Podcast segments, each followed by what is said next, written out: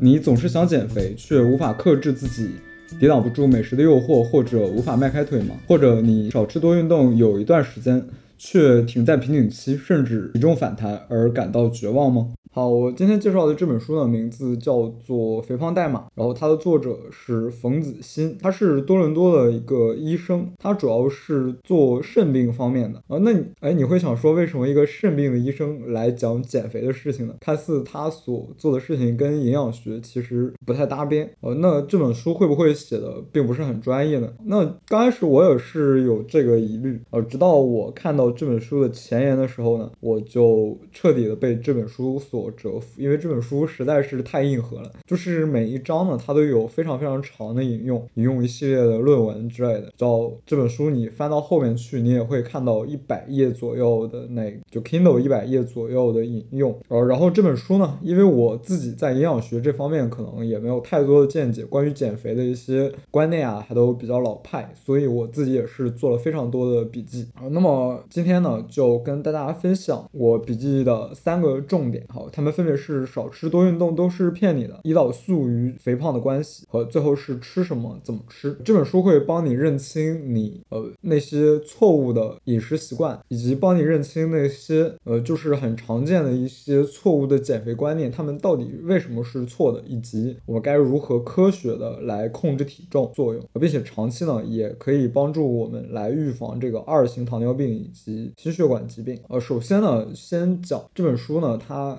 嗯这本书呢，它是针对肥胖症这个嗯病灶来写的，但是呢，我们可能大多数人都没有肥胖症，因为肥胖症它的指标大概是呃 BMI 你要超过三十，那我们正常人可能是略微有点胖，像我以前呃略胖的时候，大概 BMI 就是二十六七左右在浮动嘛，然后现在呢，可能就是一个比较正常的体重，但有的时候也会被一些呃错误的饮食习惯所导致腹部或者是腿部的脂肪堆积所。困扰呃，所以呢，我自己刚开始呢，就是在想说，就是呃，少吃多运动嘛。呃，但是呢，其实这本书上来就给我重重一击，就告诉我少吃多运动原来都是错的，少吃多运动根本不能帮你减肥，并且还可能会导致严重的后果。首先来谈谈减少热量的摄入为什么是错的呢？好，我们大多数人对减少热量摄入的看法，大概都是就是你热量摄入减去你的热量的消耗，就等于你囤积起来的脂肪量了。呃，就是说。你吃的东西吃进去的东西，然后大于你所消耗的能量，你自然会造成脂肪堆积的问题。所以呢，你少吃一点，人自然就会瘦。那你甚至把你吃的、你摄入的热量，就是降低到你消耗的热量以下，那么长期以来你就会达到减肥的效果。呃，但是这个说法其实是相当有问题的，因为它的背后呢，包含了一系列不合理且不科学的假设。第一个错误的假设呢，就是说我们热量输入和消耗是两个独立的过程，它们独立。且不相干，呃，也就是说，你摄入的能量呢，并不会导致你能量代谢的变化，但这其实很明显是错误的。我们身体呢，其实存在着一种适应机制，就是说，当我们减少摄入量的时候呢，我们的基础代谢也会随之减少。有一个著名的饥饿实验，它叫明尼苏达饥饿实验，它的受试者呢是让他们减少能量的摄入，也就是我们常说的少吃，然后让他们保持一种半饥饿的状态。呃，就是说，你可能成年人每天需要的能量大概在一千五百到两千卡之间，它可能让只让你摄入个一半或者是四分之三这样的热量，然后呢，并且要他们每天通过步行来增加消耗的热量，呃，但是呢，长期却发现他们的基础代谢随着热量的减少而减少，然后呢，这种基础代谢的减少呢，让他们出现了头晕乏力，很容易疲劳，并且呢，很容易脱发和指甲变脆，呃，也就是说，其实我们身体减少了热量的消耗，然后然后这个减少热量消耗的过程，其实严重的伤害了我们的身体。呃，就是当你减少热量摄入，你身体便会有一种自觉的机制，它会觉得好像我们面临了一种严重的生存危机。呃，于是呢，便自然的降低代谢率。就是说，你身体想，哎，我既然吃了这一顿，不知道还有没有下一顿，那我先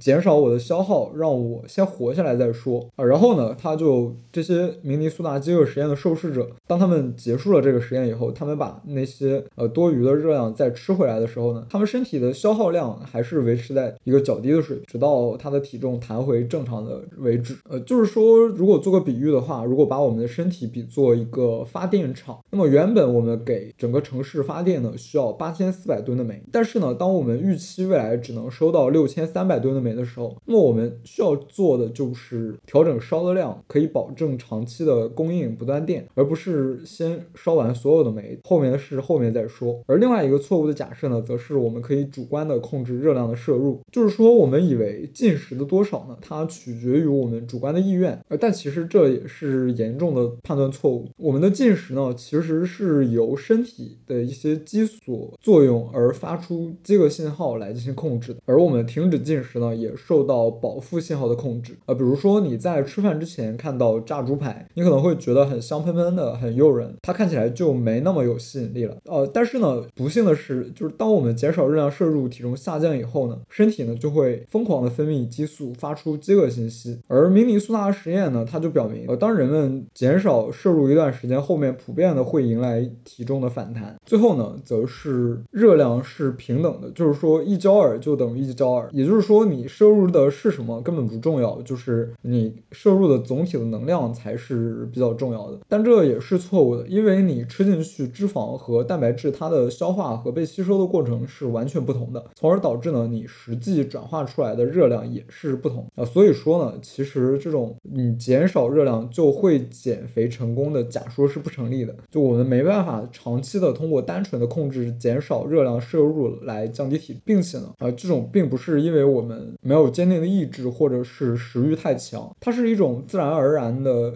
生理机制所导致的，呃，并且长期呢相信这种种哲学，你就会陷入长期吃不饱，然后体重反弹，然后自我厌恶的恶性循环。好，那为什么运动是没用的呢？好像我们就是说，随着不断现代化，肥胖症的比例逐年上升啊，于是人们就想提出假说，就说是不是我们现代生活方式、工作方式，呃，长时间的久坐所造成的活动量下降，所以人们开始变胖了呢？而相比而言，你看那些原始部落采原始的采集部落，他们每天步行可能要平均达达到二十四到三十二公里的路，于是想说，哎，那我增加运动量，是不是就可以有效的抵御肥胖了呢？啊，好吧，但是其实统计数字显示，你增加运动量是没用的。就是说，当政府开始意识到这件事，政府开始相信了这个假说以后呢，他们开始推广，然后就使得英国人在运动的人比例逐年上升。但是呢，哎，他发现这个肥胖的比例不降反增，呃，就是说好像没有明显、特别明显的相关性。而并且呢，后续的研究也表明，其实现代人消耗的热量和采集部落的人其实是差不多的。哎，那为什么呢？他们每天运动的那么多，和我们消耗的热量也是差不多的呢？呃，因为运动消耗的热量，它其实比起基础代谢根本就是九牛一毛。如果一个人每天持续散步四十五分钟，那么他消耗的热量呢，仅仅相当于基础代谢的百分之五。呃，所以说呢，其实增加运动对于减肥来说几乎没有任何作用。呃，就是说你运动不能说它绝对的没用，只是说它的用处太小了，它只是皮毛。你运不运动，可能长期来看都没有差。好，接下来就是第二件事，就叫呃，就是这个胰岛素和肥胖的关系。呃，好，就是为什么少吃多运动是没用的？好像啊，你少吃，你身体自然的会减少你的能量消耗，就长期的呢，就是也没办法坚持。哎，那为什么会是这样的呢？好，是不是好像我们身体，呃，我们身体研究就表明，其实我们身体它存在着一个叫做体重的设定点。呃，就是可能相对来说，这个实验没有明尼苏达那个饥饿实验那么著名，但是呢，它也存在着一些叫做过量饮食的实验。他们就发现呢，吃的更多也不会让人们变得更胖，而是增加了人们的基础代谢水平。在结束了增大食量的实验周期以后呢，人们的体体重就很快弹回到原来的水平。而，这就证明其实不是吃的多让我们变得更胖，而是变胖让我们吃的更多。就是说呢，相对于变瘦很难，其实你变胖也很难，因为人体它存在着某种体重的设定点。那么再借发电厂来比喻的话，就是当我们能够获得的煤呢，它变多了，于是那我们第一选择选择当然是烧出去，而不是堆在办公室的门口。所以呢，减肥最明智的办法便是调低体内的体重设定点，而这个体重设定点呢，就是跟我们这个胰岛素密切的相关。作者发现呢，少吃多运动这个模型是错的，他便介绍了一种全新的模型。好，他就发现呢，现在的肥胖症实验都持续时间太短，并且没有明显的因果关系。那他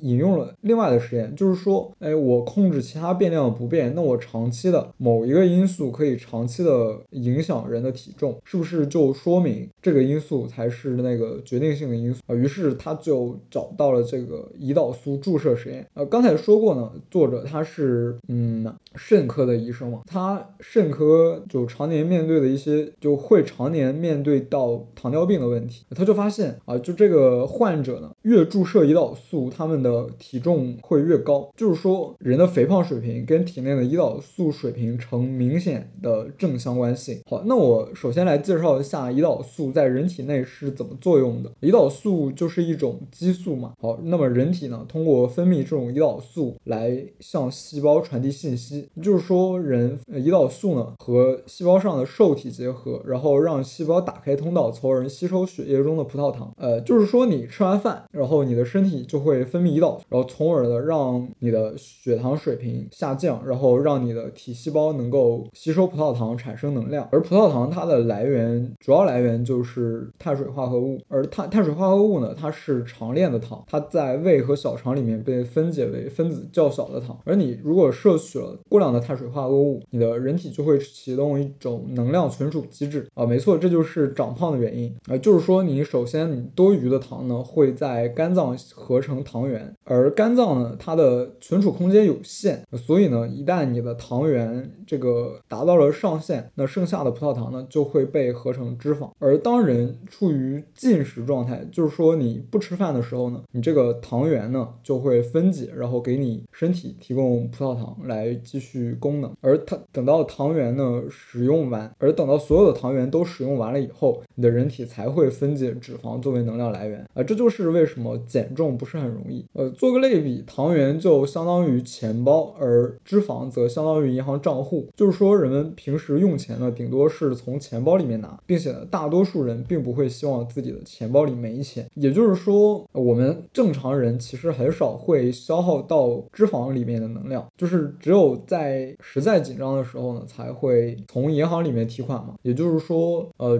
只有当我们糖原都分解完了，我们才会去分解脂肪，而这个时间呢，大概在你呃不吃饭以后二十四到三十六个小时左右。好，那总结一下，就是说胰岛素胰岛素呢，它高水平的胰岛素会促进脂肪的合成，而低水平的胰岛素呢，则促进脂肪的分解。好，那于是问题就变得清晰起来，就是说高水平的胰岛素会呃让我们越变越胖。哎，那为什么肥胖症患者他的呃身体里面的那个体重设定点是比较高的呢？啊，或者说那既然存在体重设定点，人们是怎么越变越胖的呢？好，作者就指出，其实大多数人看待肥胖这个问题，忽略了背后的时间因素。呃，就是说，一个人超重一周和超重十年是完全不一样的。就如果你以少吃多运动这个模型来思考的话，那么你看上去让他们减重五公斤的生理过程是一样的。但是实际上，超重十年的人他肯定更难以减重嘛。就是说，长期的高胰岛素水平导致了某种不可逆过程的发生，而这个过程呢，就叫做胰岛素抵抗。胰岛素抵抗呢，就是说让人体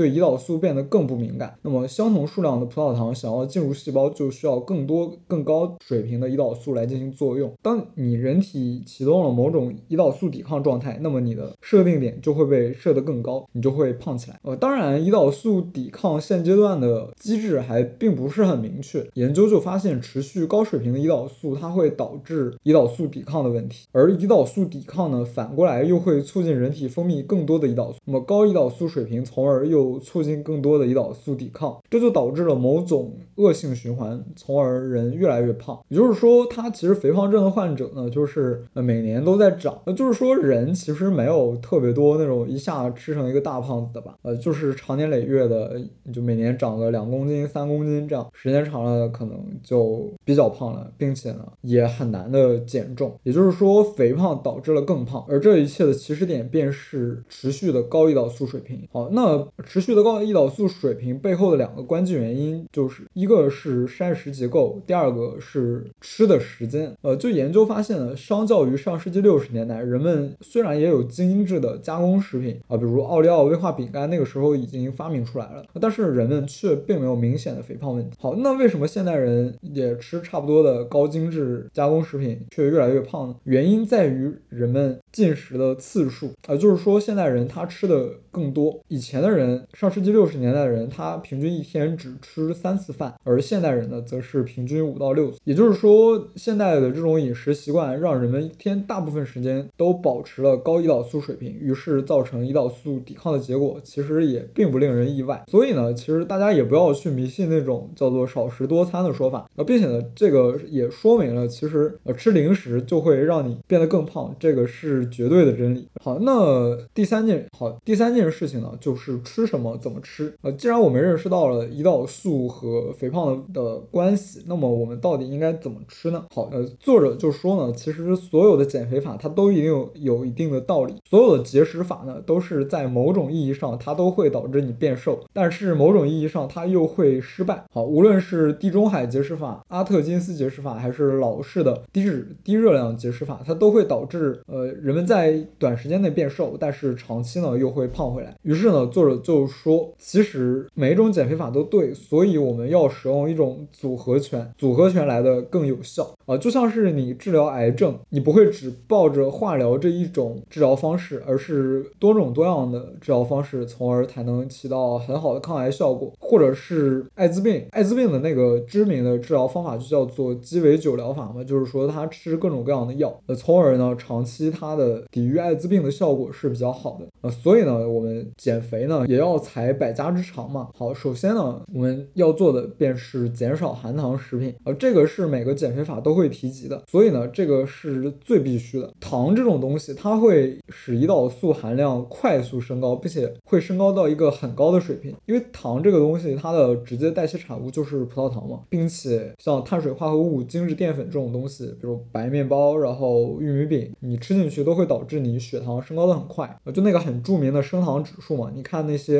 高碳水化合物或者就是白面的东西，它都会导致你血糖升得很快，而这种升得很快呢，就会导致你的胰岛素含量是升得很快的，并且是会升得很高，而且持续时间也往往很长。那我们要做的便是减少在食物里面加糖，呃，就是一些中国菜嘛，它做法总喜欢往里面加糖，然后这样有更好的口感。呃，但是呢，就天然的含糖食物是可以吃的，比方说呃牛奶中的乳糖，它其实是含有一于健康的。而另外呢，它有一个 tips 是这样的，就是说小心糖的复杂标签，呃，就是说糖这种东西它不会给你摆明了写就是糖嘛，有的时候它会伪装起来，让你看上去很健康的样子。那我会把这个糖的一些复杂的标签都贴在描述栏里面啊。那我简单举个例子，比方说常见的白砂糖，然后果糖、麦芽糖这样，就可能会在一些包装食品里面见到。但其实呢，几乎所有糖都是有危害的。另外呢，糖也存在一些非糖，就是它的名字你根本看不出来，它是一种甜味剂的一些名称。而这个东西就贴在评论区，大家贴在描述栏里，大家自己去参考看看。好，那